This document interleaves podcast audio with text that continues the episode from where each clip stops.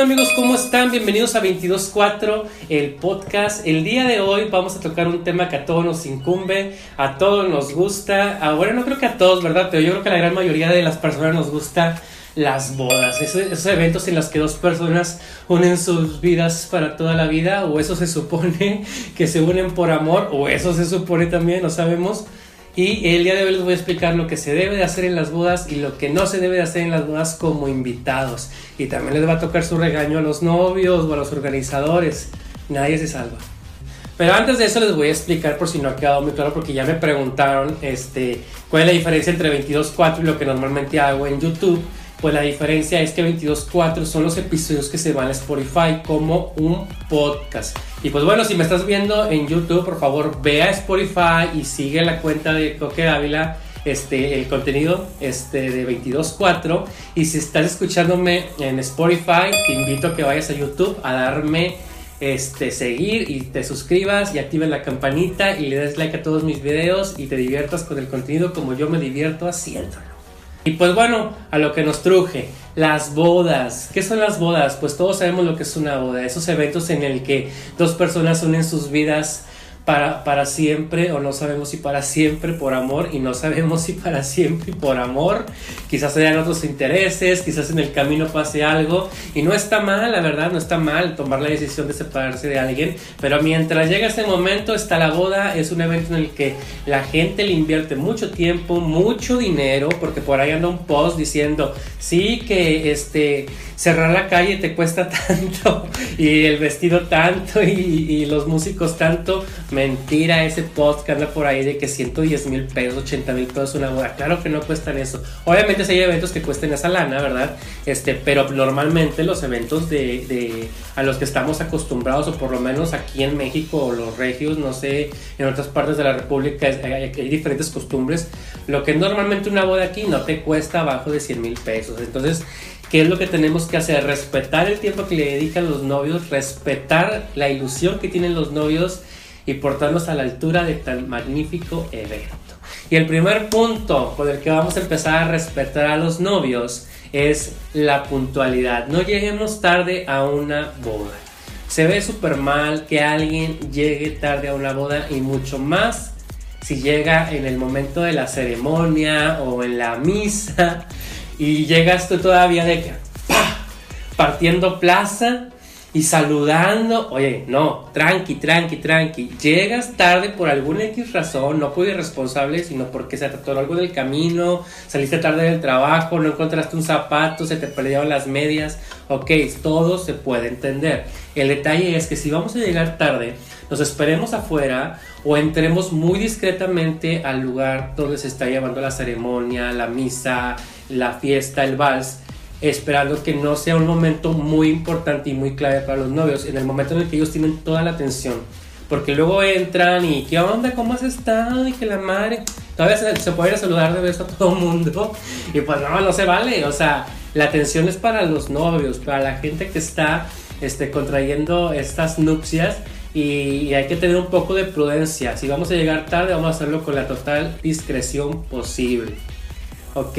Sí, bueno, el siguiente punto es respetar el dress code o la vestimenta que se solicita a los invitados para ir al evento.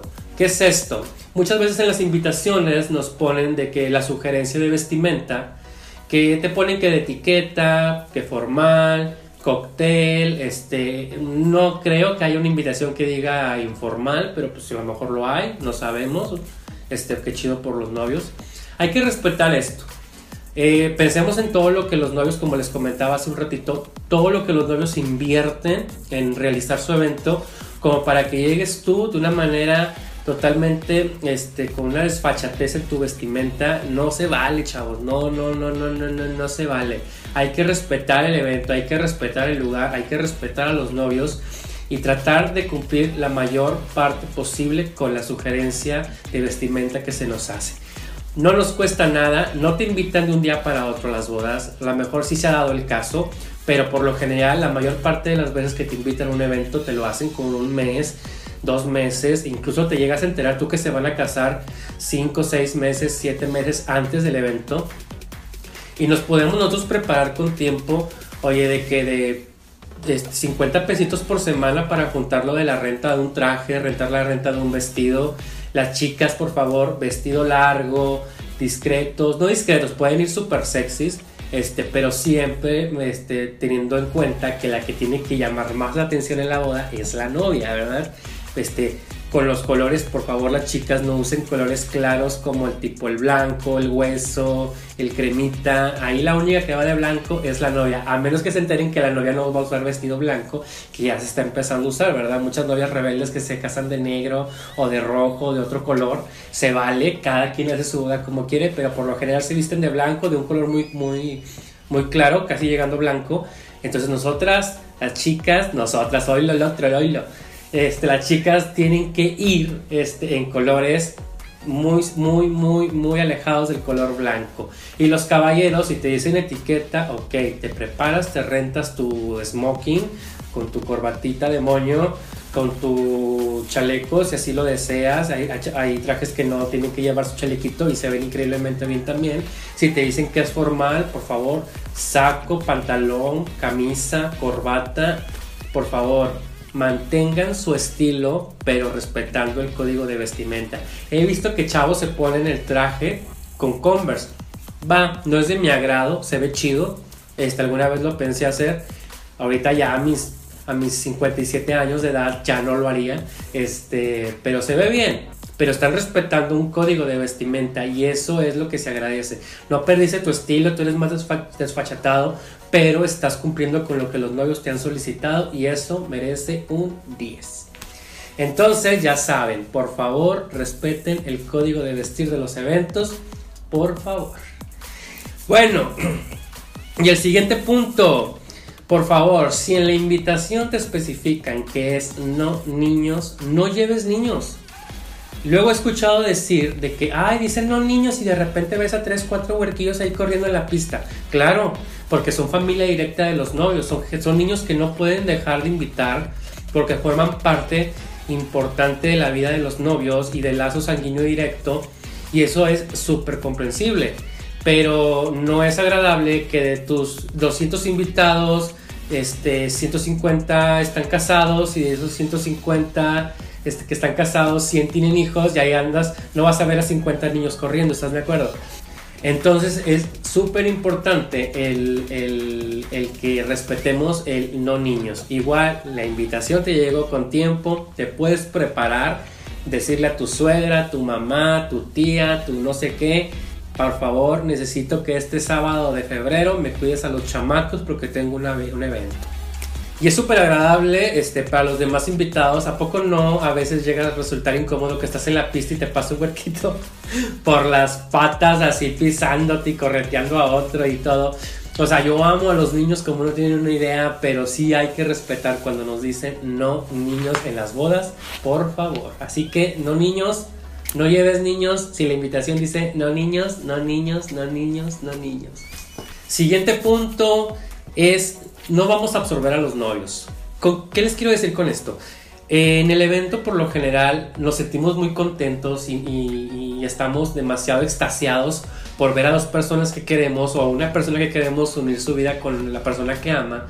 Y está padrísimo, ¿verdad? Y estamos tan contentos y nos sentimos tan especiales nosotros también porque nuestros amigos, nuestros primos, nuestros tíos, nuestros no sé qué, se están casando en ese momento. Pero no olvidemos que así como nosotros nos sentimos así, hay otras 200 personas que se sienten igual.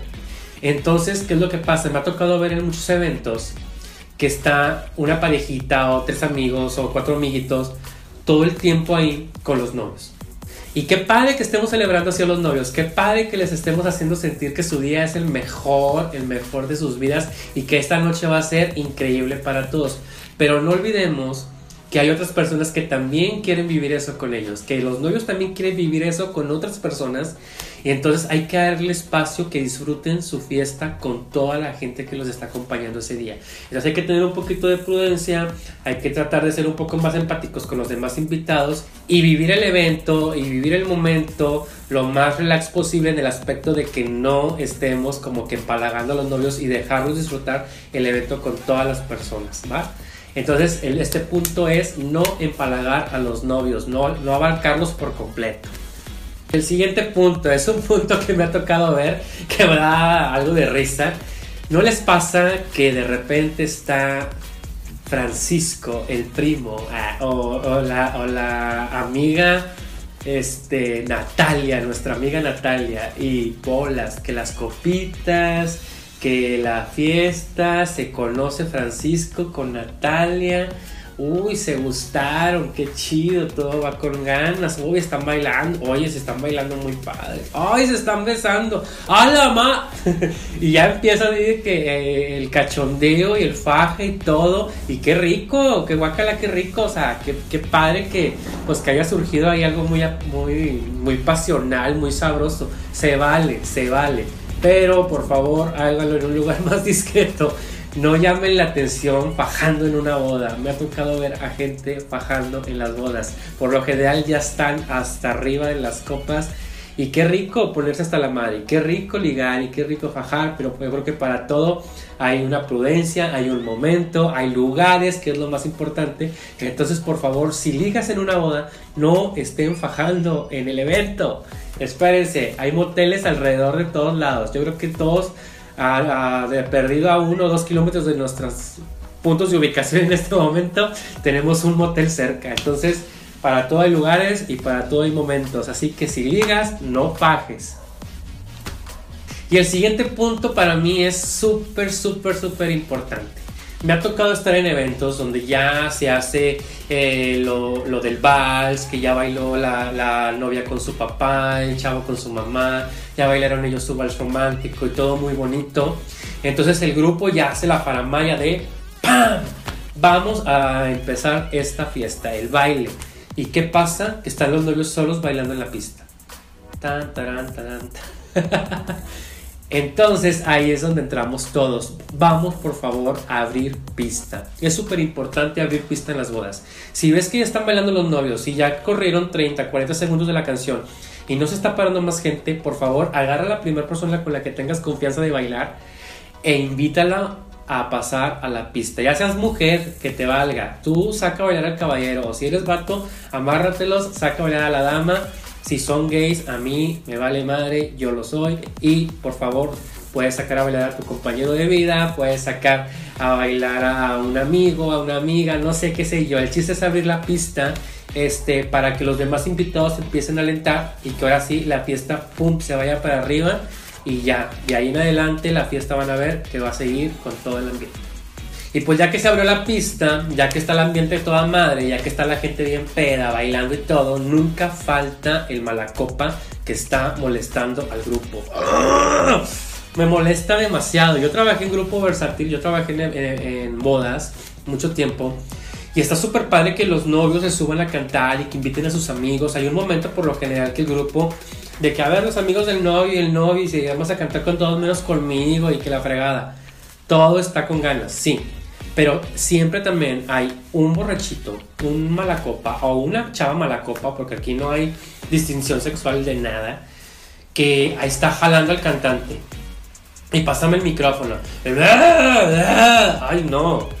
Por favor, qué desagradable. No, no, no, no, no, no. No hagan eso. Respetemos al grupo. A ellos les están pagando una la nota porque los grupos versátiles no son baratos.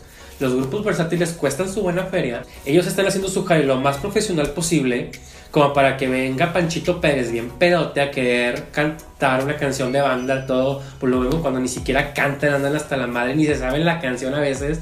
Oigan, respetemos. Ya que si los novios invitan a la gente de que, que cante, que cante él, no sé qué, adelante. Me ha tocado a mí que he ido, he ido a eventos y que mis amigos, los novios, saben que canto y de que ve a cantar, ve a cantar, ve a cantar, ve a cantar. Va, con todo gusto y cantamos y todo, pero hay una prudencia porque pues no estoy hasta el culo, o a lo mejor sí estoy hasta la madre, pero sé cantar, este, ellos saben por qué me están invitando, incluso si la persona no sabe cantar, pero les gusta ver cómo a veces en las fiestas en otros lados canta y la pasa con ganas. Ok, ya es parte que los novios decidieron y está bien, se vale porque así los novios lo decidieron. Porque los que pagaron el evento, los que pagaron el grupo, están decidiendo que Panchito suba a cantar. Pa, se vale. Pero si tú, por tus tanates, quieres agarrar el micrófono, mira, tacha gorda, no lo hagas. Y bueno, ya estamos hablando mucho de la, de la fiesta, pero ¿qué pasa también? Eh, muchas veces en los eventos, en las bodas, eh, hay la ceremonia religiosa. Es algo especial para los novios porque es un acercamiento con la, con la religión que ellos profesan.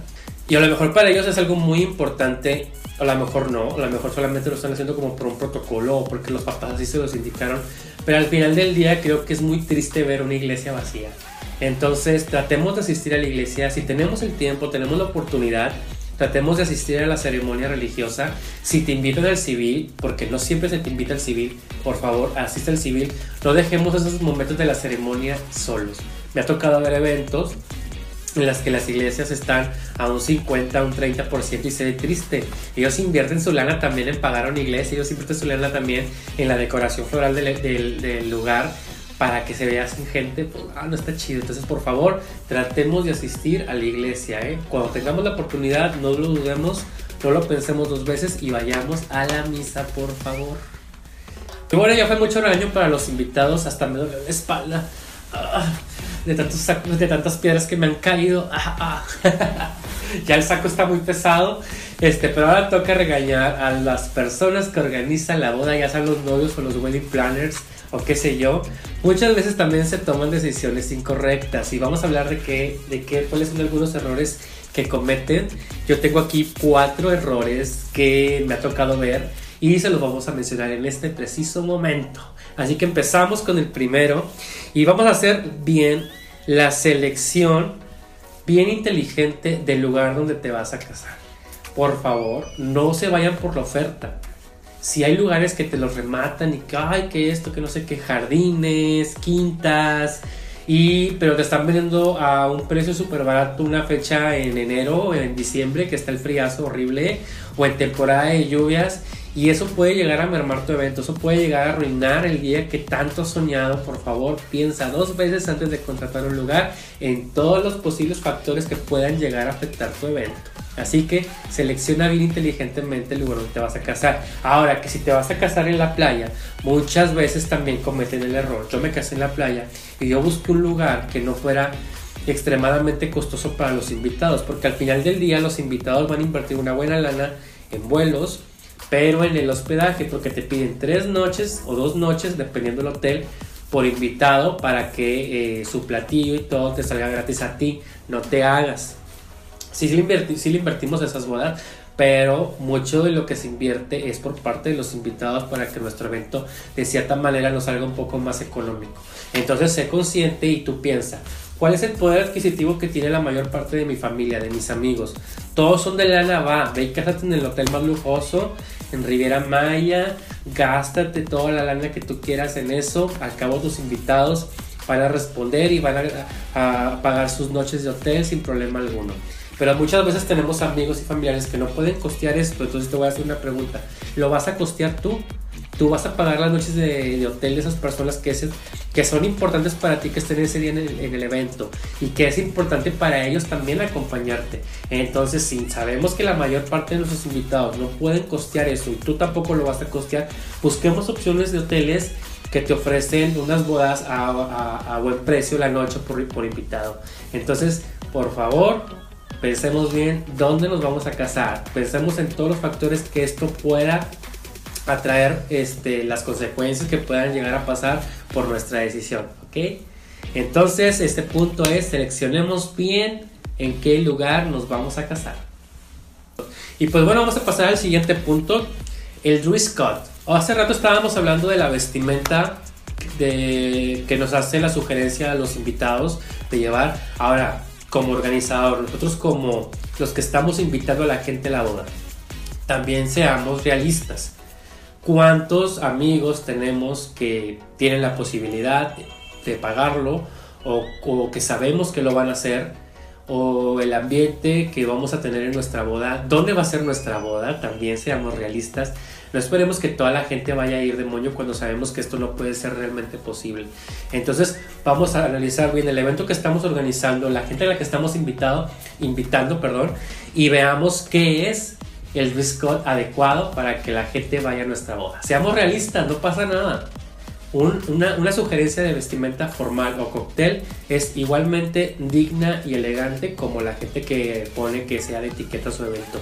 Así que vamos a meditar dónde me estoy casando, este, quiénes son mis invitados y, mediante eso que estamos analizando vamos a decidir cuál es el, el, el apropiado para nuestros invitados. Ya para terminar, ya para acabar con esta masacre a la gente y a los invitados y a los novios, el, el último punto es algo que a mí me da muchísima risa ver. Este, tenemos lo que se llaman los padrinos. Los padrinos. Hay, hay, hay, un protocolo en el que existen los padrinos de lazo, los padrinos de civil, los padrinos de este, los padrinos del otro, ¿verdad? Pero me ha tocado ver que hay gente que bien felices anuncian su compromiso que muy felices anuncian que le pidió matrimonio a, su novia y que dijo que sí y suben su foto con el anillo qué bonito, qué chulada, qué bonito, me encanta ver eso en mi, en mi Facebook, en mi Instagram, me encanta ver noticias tan felices como esa, pero pasan los días y a los dos o tres meses, ¡pum! publican su lista de... perdónenme, me da risa. Lista de padrinos de que refrescos, este, cena, este, alcohol, y, o sea, una lista interminable de cosas, o sea, y literal es toda la boda. Pues, ¿de qué te vas a apuntar, compadre? ¿Y tú de qué vas a ir? Sobres, anótate con Ale, mándale, no sé qué. Oigan, no sean culos. Si se van a casar es porque pueden casarse. Con lo que ustedes, con lo que sus posibilidades les permitan, cásense, no hay pedo. Ahí va a estar la gente que los quiere. Pero no quieran su boda totalmente gratis. No se vale. Se, vale cuando alguien se te acerca y te dice, que, ay, compadre, felicidades, qué gusto, ¿de qué voy? ¿Con qué te apoyo? Ponme de padrino de algo, ¿de qué hay? ¿De qué hay? Pa, y ya que se apuntó el compadre, ya que se apuntó la comadre con algo, o sea, puedes hacerle la sugerencia de qué es lo que tú tenías pensado. Y si esa persona no tiene presupuesto, no te enojes. Acéptale esa parte que te está brindando y tú completa lo que tú quieres ver en tu boda. No te enojes, es tu boda, es tu, es tu compromiso y tú la pagas. Ya eso de que los papás de la novia lo pagan, eso ya no existe, eso ya... Digo, no dudo que haya familias que todavía lo apliquen, pero ya no es compromiso de nadie. El que se casa es porque se quiere casar y punto, y porque puede casarse. Así que, por favor, no sean abusones con la lista de padrinos. Y pues bueno, ya, ya fue mucha la masacre, ya me terminé medio mundo. Este video se volvió algo de que muy regañón. Este, este podcast pasó de ser sugerencias a una masacre total. A todos me los eché, a todos me los maté. y pues bueno, este, recordarles por favor que vayan a suscribirse. Este, si estás viendo este video en YouTube, por favor ve a suscribirte. Si me estás escuchando en Spotify, por favor sigue el contenido de 22.4. Este, invita a la gente que me conozca, a que consuma 22.4, a que consuma en el canal de YouTube de Poké Dávila. Es bien fácil, ahí donde están las letritas rojas que dicen suscribirse, le das clic, te va a aparecer que estás suscrito y luego te va a aparecer una campana. Activa las notificaciones donde dice todas. Este, activa la campanita y ya te va a estar avisando. No crean que es algo así molestón de que te van a estar llegando mensajes y todo eso a cada ratito. Nada que ver, te hace como una pestañita, pum, te aparece, se quita y todos felices. Ya te avisaron que tengo un video nuevo. Corres a ver el video, le das el like y yo voy a estar bien feliz para que esto crezca y más gente me conozca. ¿Cómo funciona? Mientras más suscriptores, más likes, más comentarios tengo yo en los videos, más gente me va, a, empezar a ver porque las sugerencias, el algoritmo y no sé qué tanta matemática que tiene ahí el sistema de YouTube me va a empezar a recomendar con más personas. Y lo que yo quiero es crecer en esta plataforma, estoy muy contento, muy contento haciéndolo y pues espero que me sigan apoyando y pues aquí estamos y nos vemos. Chaito.